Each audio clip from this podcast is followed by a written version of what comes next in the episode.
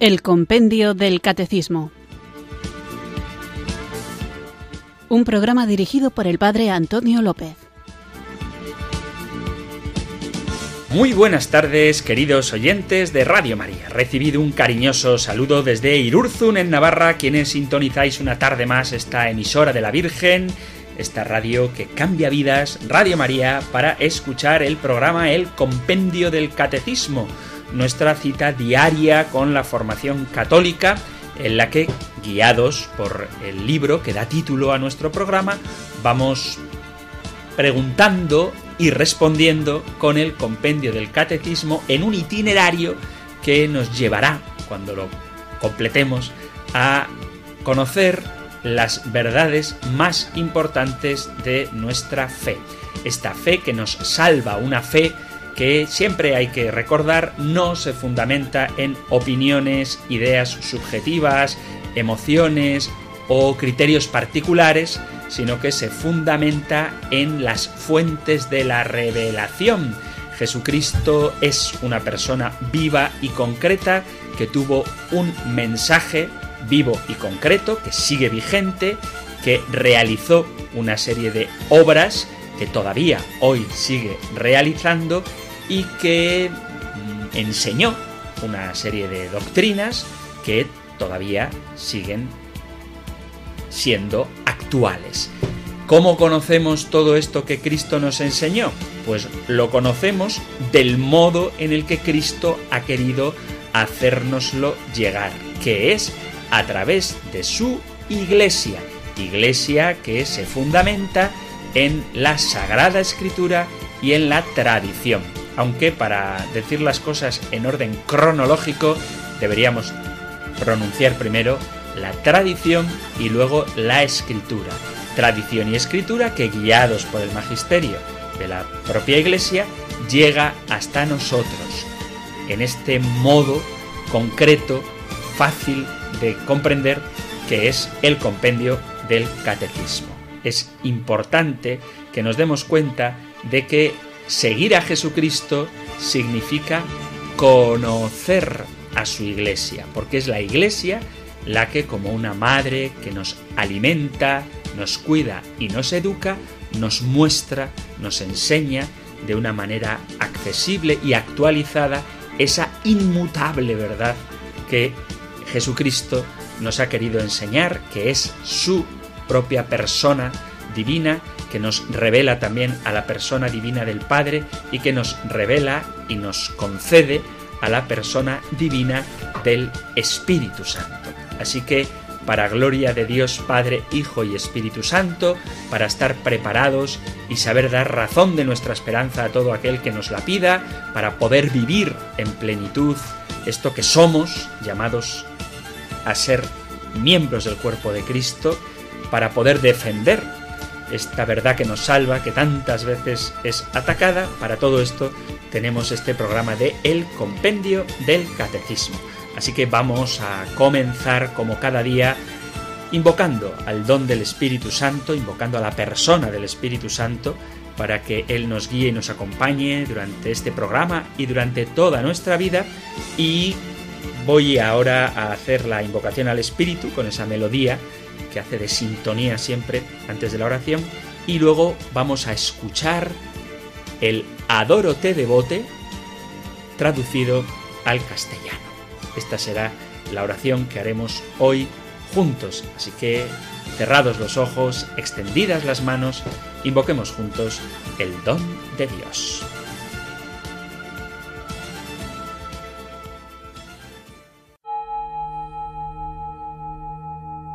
Ven Espíritu,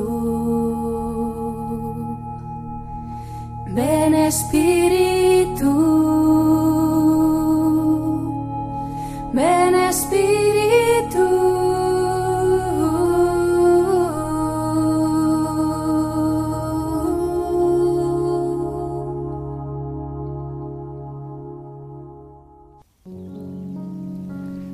Te adoro con devoción, Dios escondido oculto verdaderamente bajo estas apariencias. A ti se somete mi corazón por completo y se rinde totalmente al contemplarte.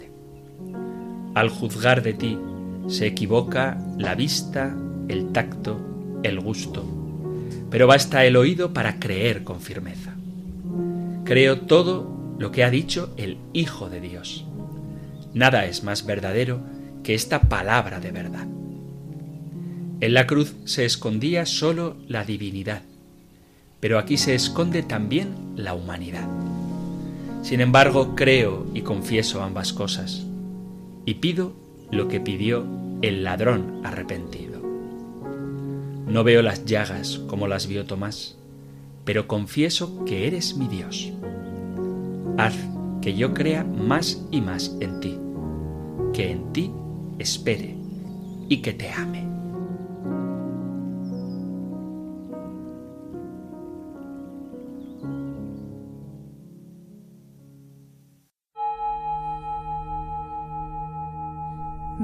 Espíritu, ven Espíritu, ven Espíritu.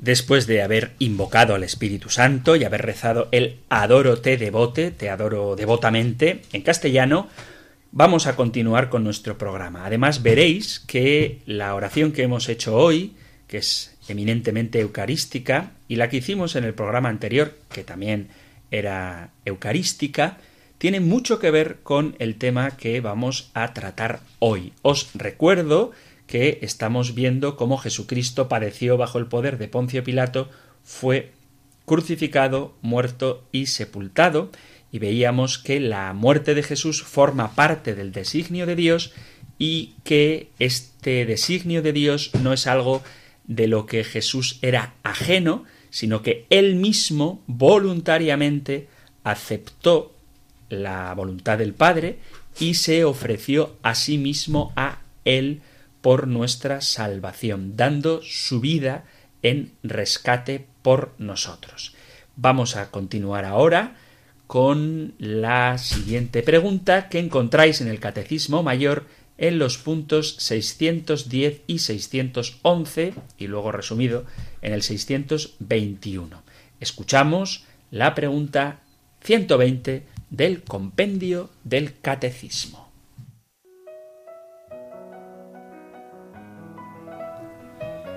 ¿Cómo se manifiesta en la última cena la oblación de Jesús?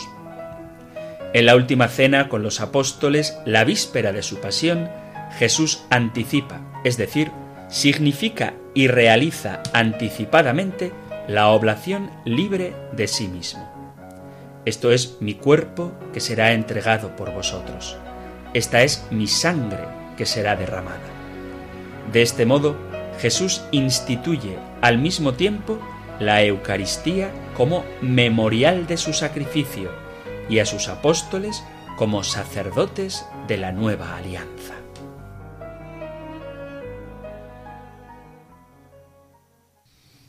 Veis, después de escuchar esta pregunta número 120, por qué la oración del Adoro te devote, que siempre es adecuada, hoy, en este contexto del compendio del catecismo, lo es todavía más, porque se habla de la última cena como la oblación de Jesús. Y aunque en este programa del compendio del catecismo estoy seguro de que tendremos tiempo de hablar detenidamente de la Eucaristía y también del orden sacerdotal, puesto que dice el compendio que Jesús instituye al mismo tiempo la Eucaristía como memorial de su sacrificio y a sus apóstoles como sacerdotes de la nueva alianza, pues aunque hablaremos tanto de la Eucaristía como del orden sacerdotal en sus distintos grados, hoy es muy bonito el tema porque vamos a centrarnos en lo que es el corazón de la Iglesia, que es precisamente la Eucaristía, una realidad multifacética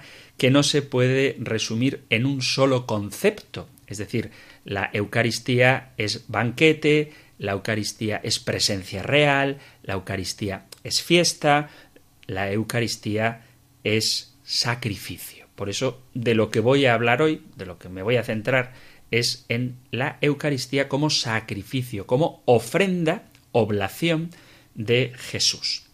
Mirad que hay, mm, quizá precisamente por lo importante que es la Eucaristía, hay muchas formas de entenderla que no son del todo adecuadas.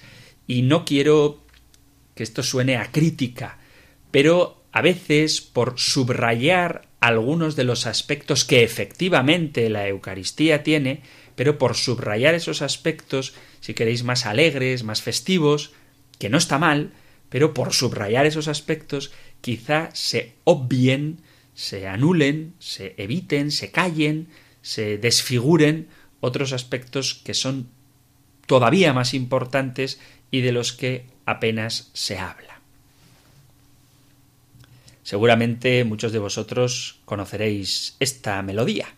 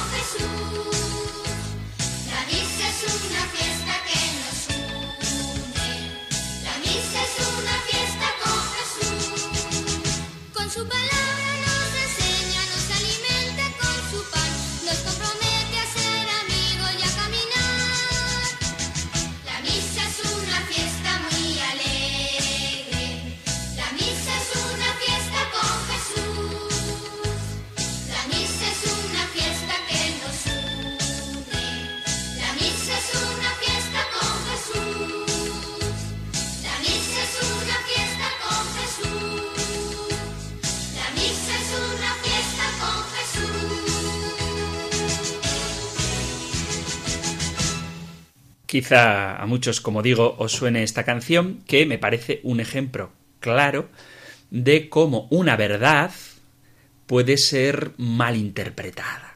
Y no quiero generar discusión. Pero claro, cuando alguien te dice que la misa es una fiesta, esto es correcto, es una fiesta muy alegre, pues hombre, si uno la vive bien y se da cuenta de lo que está celebrando, que Cristo ha muerto y ha resucitado, pues es verdad que experimenta alegría y es una fiesta ciertamente con Jesús que se hace realmente presente en el santo sacrificio del altar.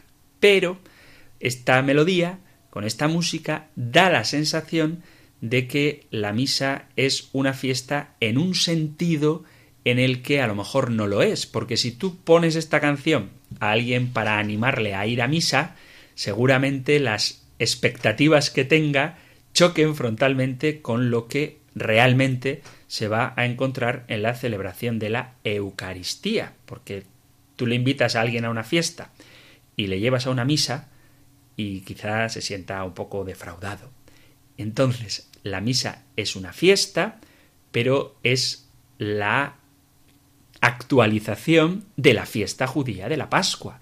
No es una fiesta en plan guateque, es una fiesta religiosa y es un encuentro con Jesús, pero es un encuentro sacramental, real, porque Él está presente en la Eucaristía, pero está presente sacramentalmente. Y ciertamente se escucha su palabra, la misa nos une, pero nos une en el sacrificio de Jesucristo. Y a veces esta dimensión sacrificial en la que ofrece su propio cuerpo al Padre por nuestra salvación queda un poquito oculta por este deseo de invitar a la gente a que participe de la Eucaristía, pero lo hacemos ofreciendo una realidad que no es la que después propiamente se celebra.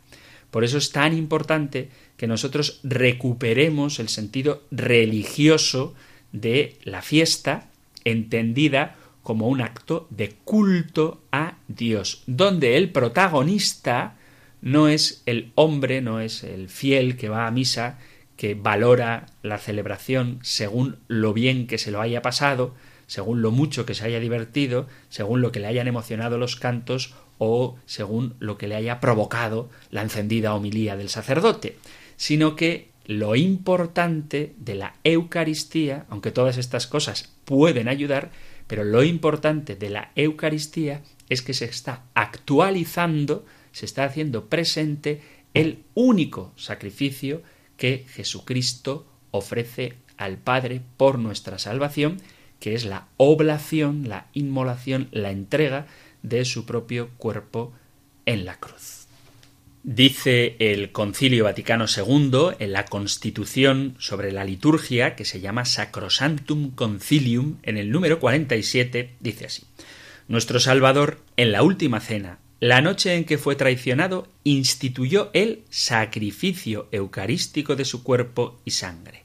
Lo hizo para perpetuar por los siglos hasta su vuelta el sacrificio de la cruz y para confiar a su esposa, la Iglesia, la celebración de su muerte y resurrección, sacramento de piedad, signo de unidad, vínculo de caridad, banquete pascual, en el cual se come a Cristo, el alma se llena de gracia y se nos da una prenda de la gloria venidera.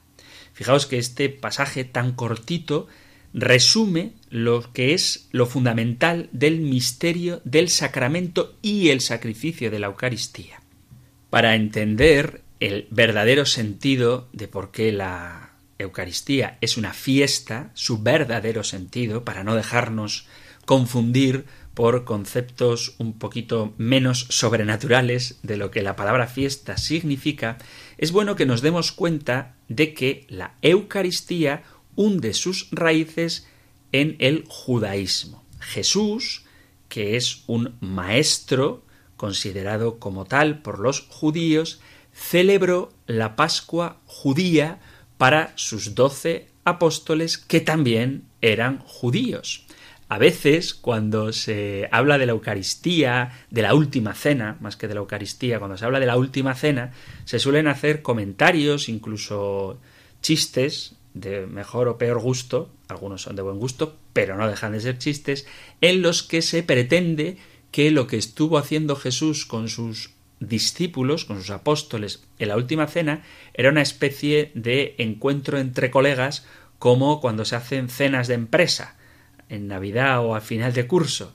Y esto es no comprender la hondura que tiene el acontecimiento que está sucediendo en la última cena, cuyo contexto es la celebración de la Pascua judía. Y la Pascua judía es la conmemoración del Éxodo, es decir, la liberación de la esclavitud de Egipto del pueblo de Dios.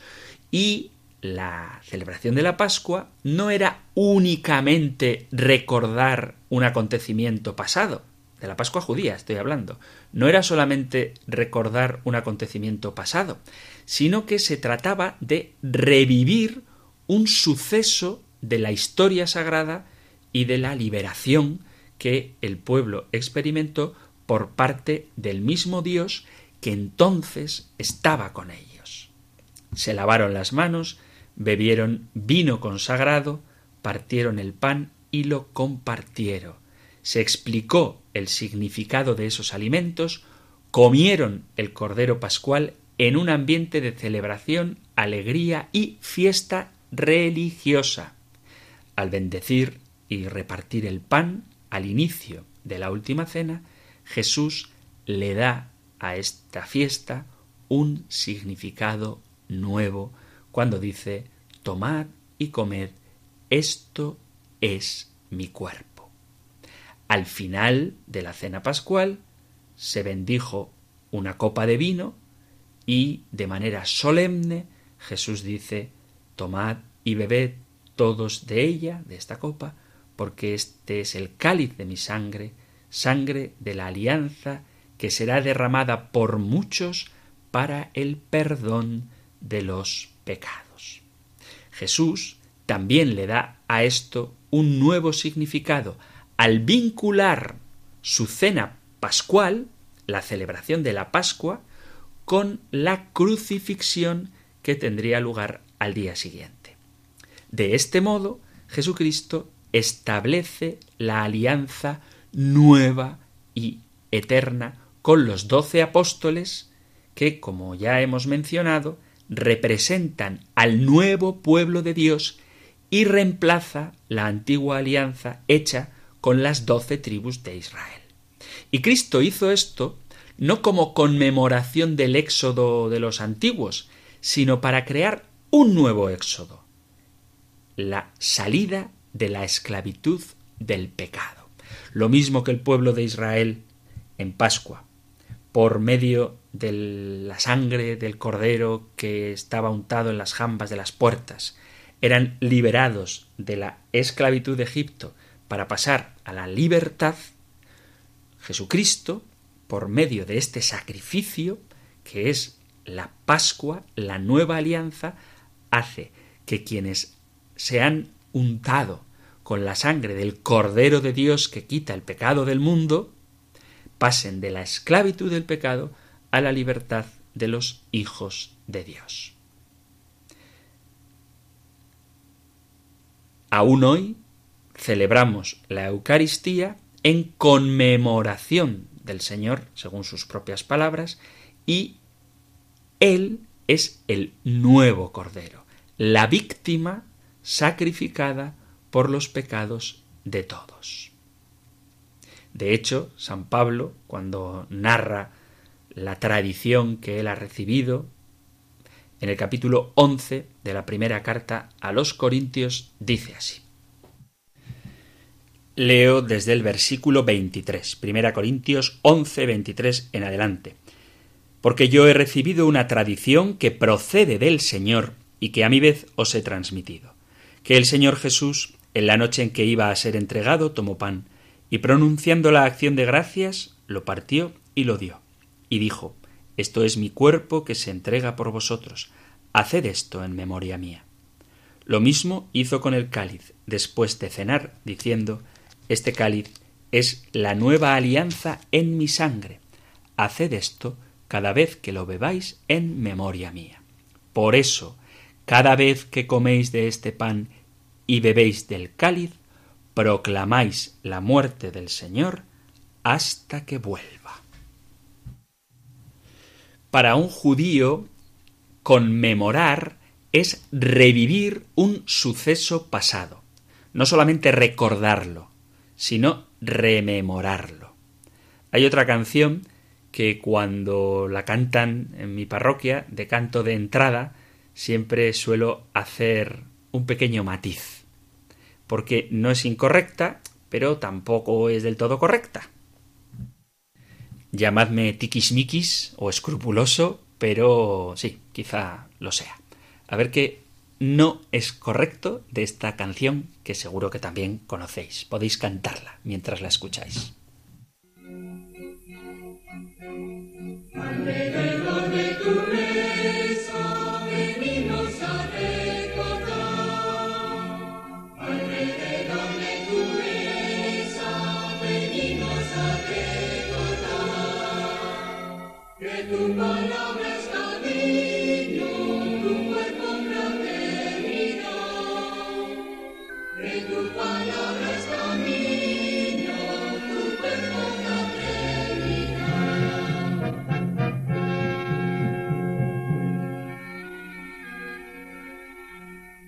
Hemos venido a tu mesa a recordar el misterio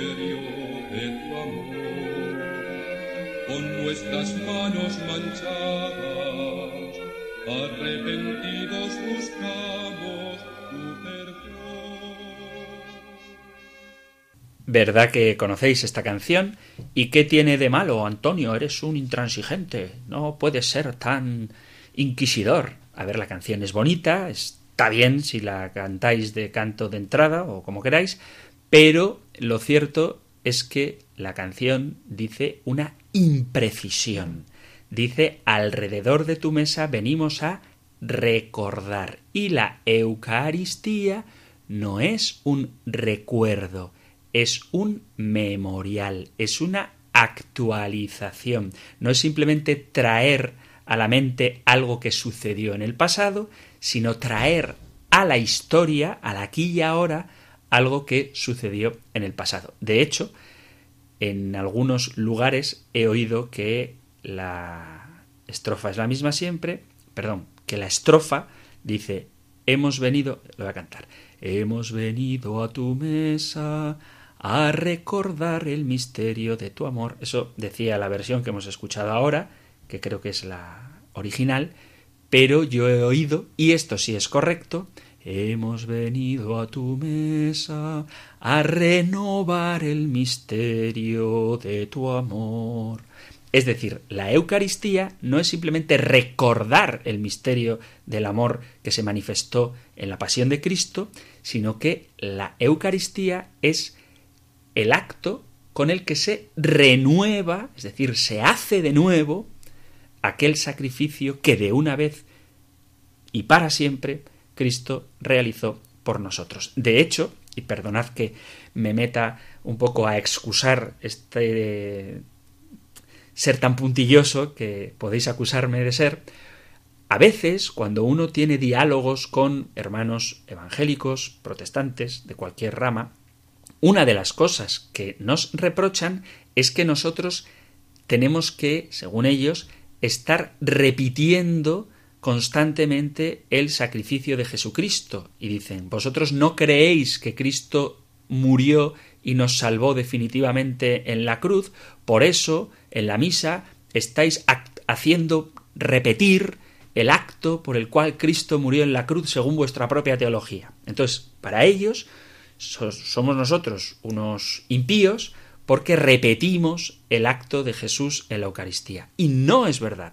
Nosotros no repetimos la muerte de Cristo en la Eucaristía. Nosotros actualizamos aquel único sacrificio. Creemos que Jesús murió una vez y para siempre y que ese sacrificio único y definitivo es suficiente para alcanzar la salvación. La respuesta es que sí. Por eso hay que dejar claro que la misa ni recuerda ni repite, sino que renueva, actualiza, hace memorial de ese sacrificio de Jesús. Entonces no es que sea tiquismiquis, que a lo mejor lo soy, sino que me doy cuenta de que muchas veces cuando uno canta cosas, la letra le deja una idea, de tanto repetirla, se queda instalada en nuestra conciencia o nuestra subconsciencia inconsciencia, no quiero decir inconsciencia porque no creo que seamos inconscientes, pero sí no del todo claros en lo que estamos diciendo. Entonces la misa no es un recuerdo, no es un repetir. La misa es un memorial, es un actualizar, es un renovar. Y este concepto es el que ya tenían los judíos a la hora de conmemorar el suceso de la Pascua judía, la liberación del pecado. No simplemente como un acto de memoria, sino como un revivir aquel suceso que marca toda su historia. Perdón que he dicho revivir su liberación del pecado y no. La liberación del pecado es lo que obra Jesucristo en la nueva alianza, en la nueva Pascua, sino que los judíos rememoran, actualizan el hecho de haber sido liberados por Dios de la esclavitud de Egipto. Del pecado nos libra Jesús. A lo que vamos, cuando los judíos hacían la conmemoración de la Pascua, revivían un acontecimiento histórico, haciendo que en el presente, en la actualidad, sucediera como algo real. Cuando celebran la comida sacrificial, creen que el Dios que los liberó de la esclavitud de Egipto y los condujo por el desierto hasta la tierra prometida, está con ellos ahora para salvarlos y estará para siempre con ellos. Por lo tanto, cuando Jesús dice Haced esto en conmemoración mía, no está diciendo cuando hagáis esto pensad en mí, recordadme, sino que su pueblo hará esto como conmemoración viviente de él, puesto que la última cena del jueves santo precede al Viernes Santo y adquieren sentido estas palabras mi sangre que será derramada por vosotros. Y más aún, puesto que el Viernes Santo concluye con la Pascua y la resurrección, todos estos sucesos, la última cena, el Viernes Santo y la Pascua, con la resurrección, es decir, última cena, pasión, muerte y resurrección, forman parte del mismo misterio.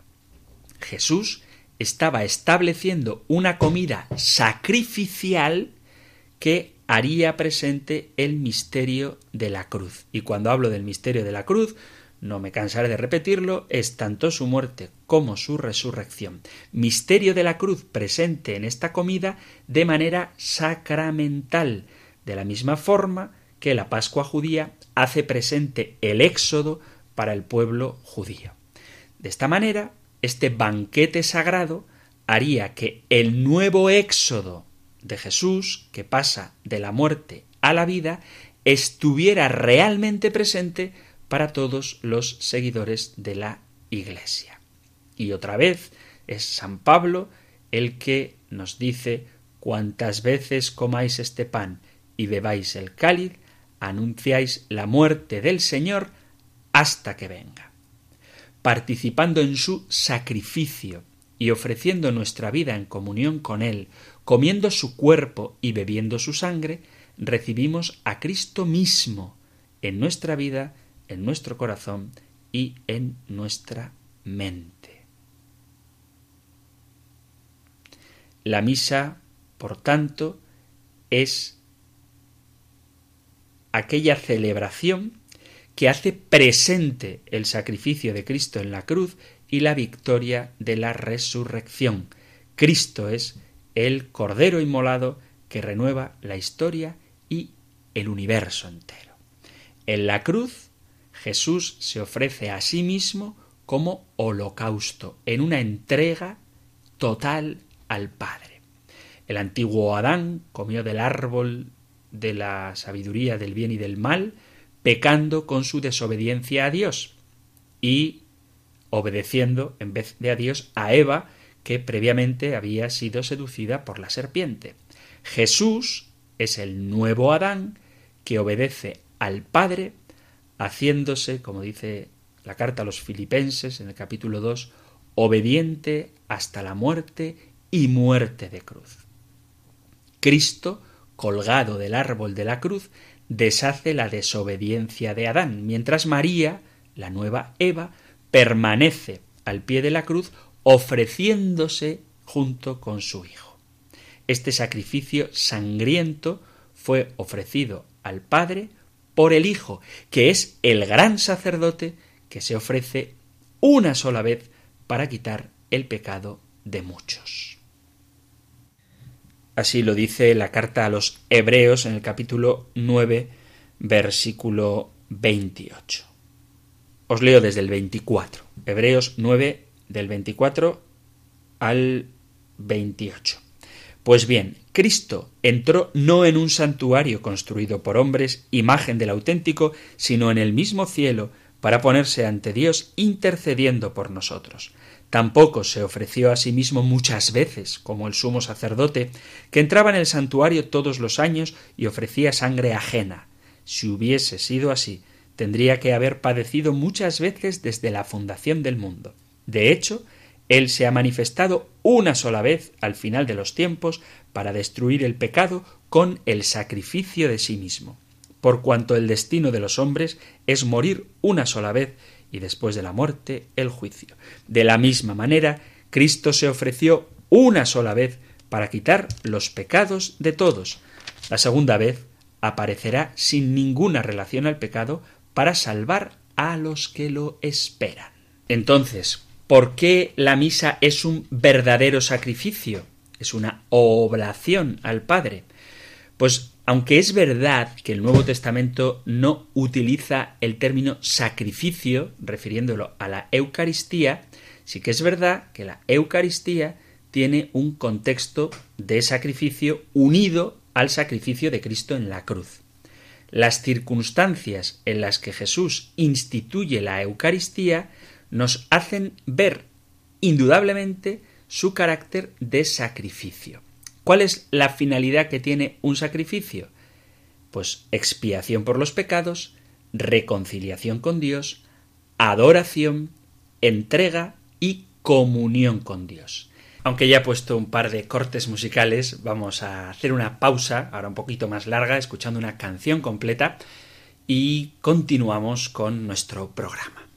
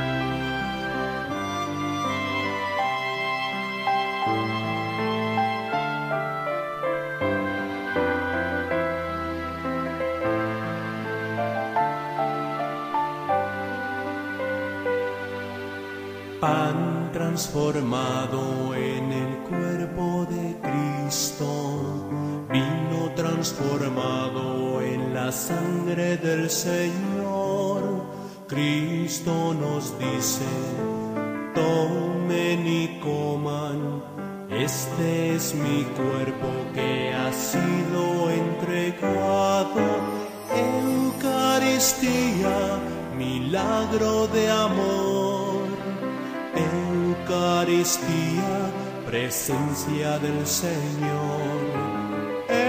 Eucaristía, milagro de amor. Eucaristía, presencia del Señor.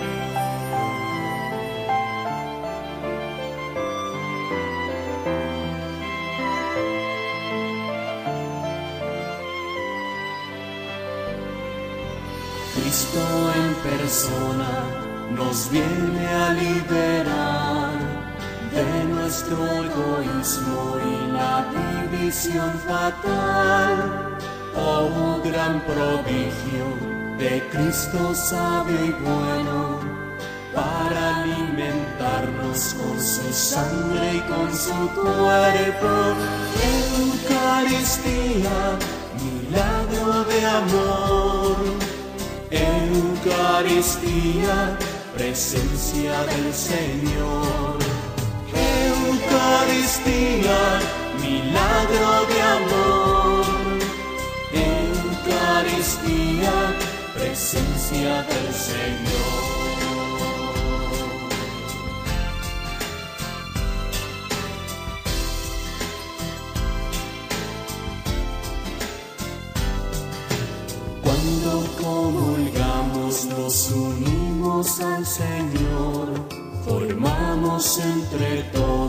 La familia del amor. En la familia de todos los cristianos, Cristo quiere unirnos en la paz y en el amor. Eucaristía, milagro de amor. Eucaristía, presencia del Señor. Eucaristía, milagro de amor. Eucaristía, presencia del Señor.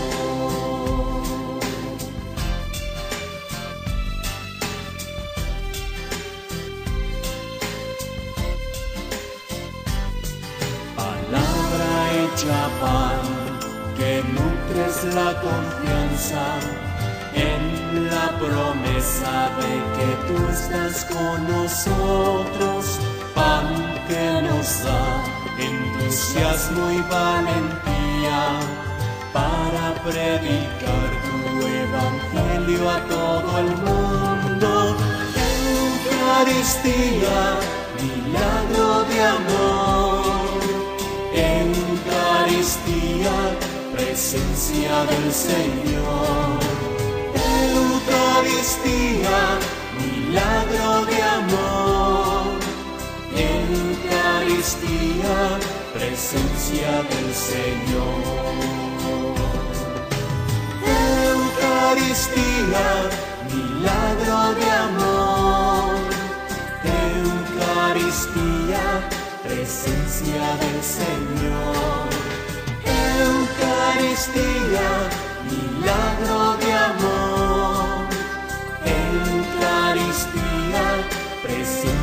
Del Señor.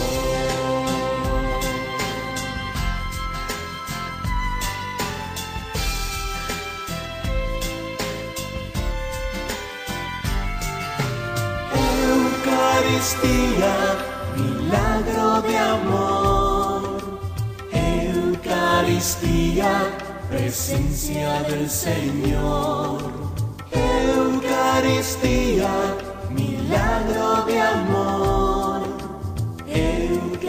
Eucaristía, presencia del Señor. Eucaristía, milagro de amor. Eucaristía, presencia del Señor. Eucaristía, milagro de amor. Eucaristía, presencia del Señor.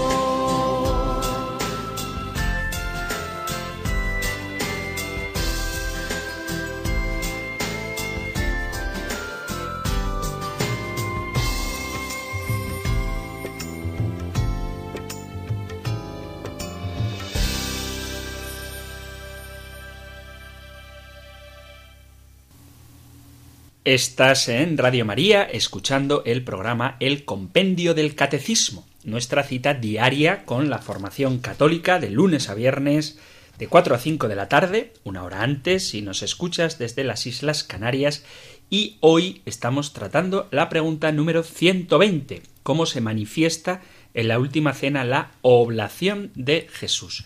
Y estamos hablando sobre todo de cómo la Santa Misa, memorial de la última cena del Señor no es simplemente un recuerdo, sino un hacer presente aquel sacrificio único por el que Cristo entregó su vida por nosotros. Me doy cuenta ahora, y sirva esto a modo de pregunta, que a veces también se ha formulado, debo confesar que no es de las que ha llegado ni al correo electrónico compendio arroba radiomaria.es ni tampoco al 668-594-383, donde sabéis que podéis participar directamente enviando vuestros comentarios o preguntas al programa, pero esta de ahora no es una pregunta que ha llegado a ninguno de estos medios, pero sí algo que he oído en alguna ocasión, cosas curiosas con las que se topa uno en la vida, que es algo así como plantear que ¿en qué quedamos? ¿La misa es una fiesta o la misa es un sacrificio? Bueno, ya he explicado el sentido de la palabra fiesta, porque la misa es una fiesta, es una fiesta en tanto en cuanto conmemoración de la Pascua, y en ese sentido es una fiesta religiosa, es algo que se celebra, y ahora veremos, así muy rápidamente, en qué sentido hablamos de la misa como sacrificio, porque alguno puede pensar que es un sacrificio ir a misa porque hay que levantarse los domingos por la mañana me hace gracia lo de levantarse el domingo por la mañana porque las misas dominicales suelen ser la más pronto pasadas las diez o diez y media. No sé a qué está acostumbrada la gente a madrugar. Pero bueno, en cualquier caso, si es un sacrificio porque hay que estar ahí temprano, es un sacrificio porque hay que estar sentado ahí escuchando al cura, es un sacrificio porque en vez de estar en un sofá estás en un banco de madera.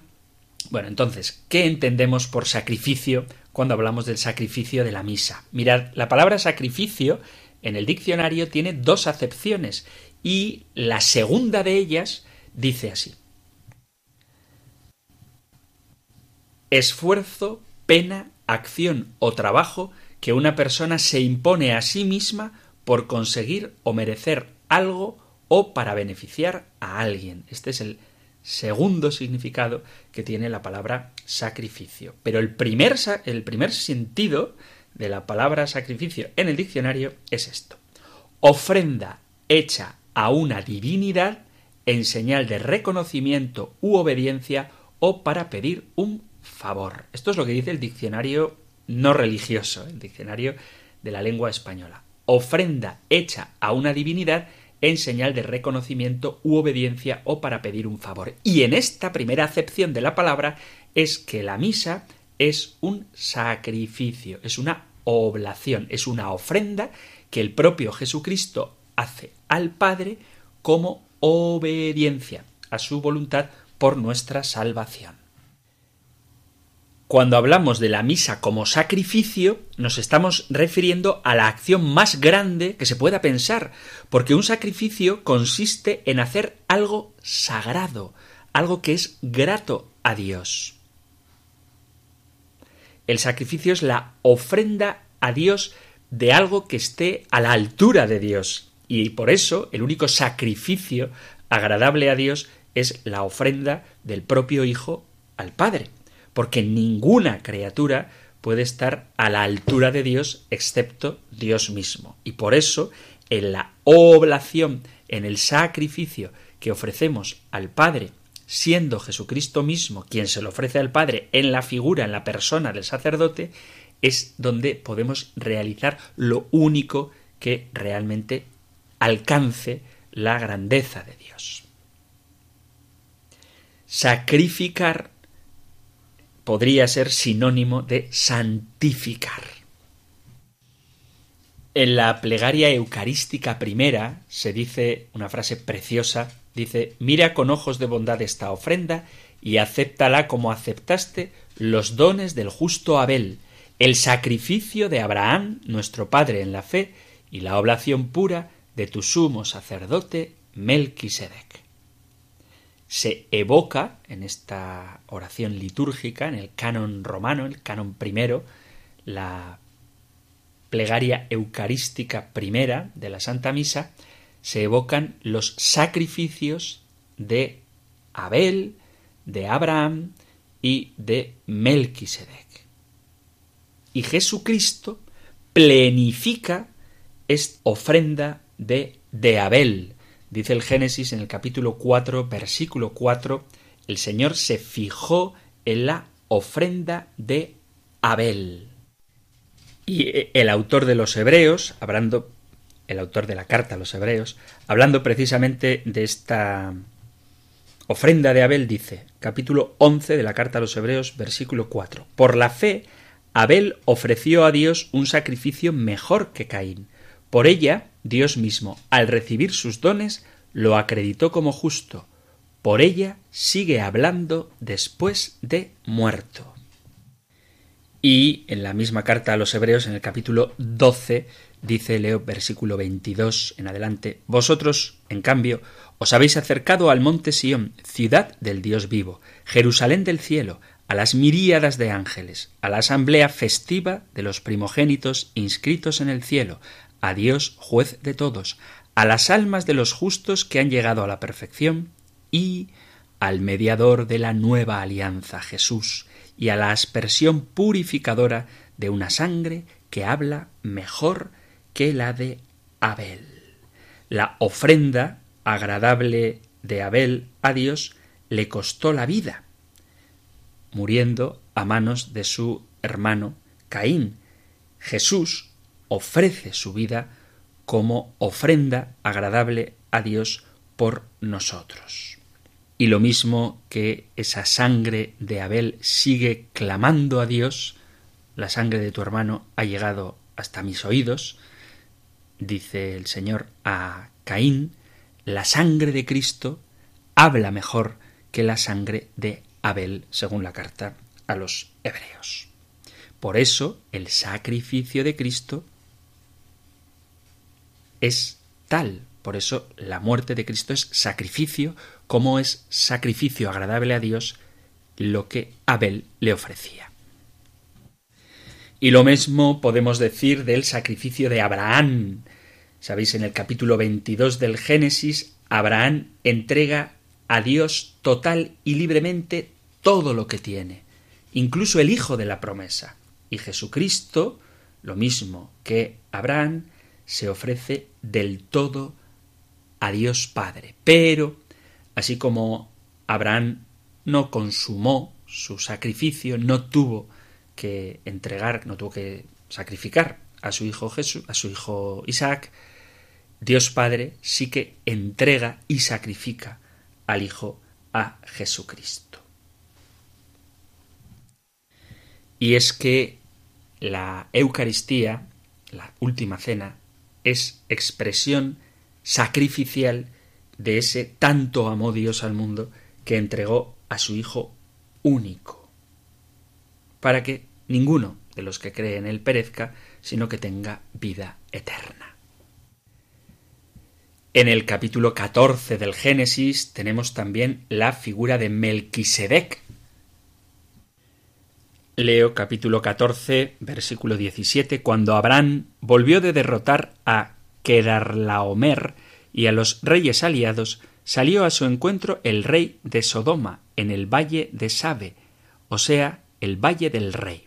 Entonces Melquisedec, rey de Salén, sacerdote del Dios Altísimo, sacó pan y vino y le bendijo, diciendo Bendito sea Abraham por el Dios Altísimo, creador del cielo y la tierra, bendito sea el Dios Altísimo, que te ha entregado tus enemigos. Bien, pues este Melquisedec que ofrece pan y vino es figura de esa ofrenda, de ese sacrificio que Jesucristo ofrece en el pan y en el vino de su propio cuerpo y sangre. Para entender esta analogía entre el sacerdocio de Melquisedec y el de Jesucristo, os animo a que leáis todo el capítulo 7 y todo el capítulo 8 de la carta a los hebreos. Jesús es el sacerdote único que ofrece un único sacrificio el de su propio cuerpo y sangre. Además, hay otro sacrificio que también conocemos, que es el de la propia Pascua. El pueblo era esclavo y para liberarlo de la esclavitud hay que sacrificar un cordero y comerlo para poder tener fuerzas de andar por el desierto. Los que son rociados con la sangre de este cordero no morirán. Jesús es el cordero que se sacrifica. Por eso es tan importante cuando Juan Bautista le llama así. Este es el cordero de Dios. Capítulo 1 de San Juan, versículo 29. Misma idea que aparece también en el libro del Apocalipsis, en el capítulo 7, versículo, leo desde el 13, 13 y 14, y uno de los ancianos me dijo, estos que están vestidos con vestiduras blancas, ¿quiénes son y de dónde han venido? Yo le respondí, Señor mío, tú lo sabrás. Él me respondió, estos son los que vienen de la gran tribulación, han lavado y blanqueado sus vestiduras en la sangre del Cordero. Así que vemos cómo la Eucaristía, la última cena, es sacrificio, es oblación, es entrega de Jesucristo al Padre en su cuerpo por nuestra salvación. Ya os decía al principio del programa que de la Eucaristía se puede hablar mucho y hablaremos mucho, pero hoy quería subrayar sencillamente este aspecto tan importante de lo que la Eucaristía significa, porque en ella, en la Eucaristía, en la última cena, se manifiesta la oblación de Jesús.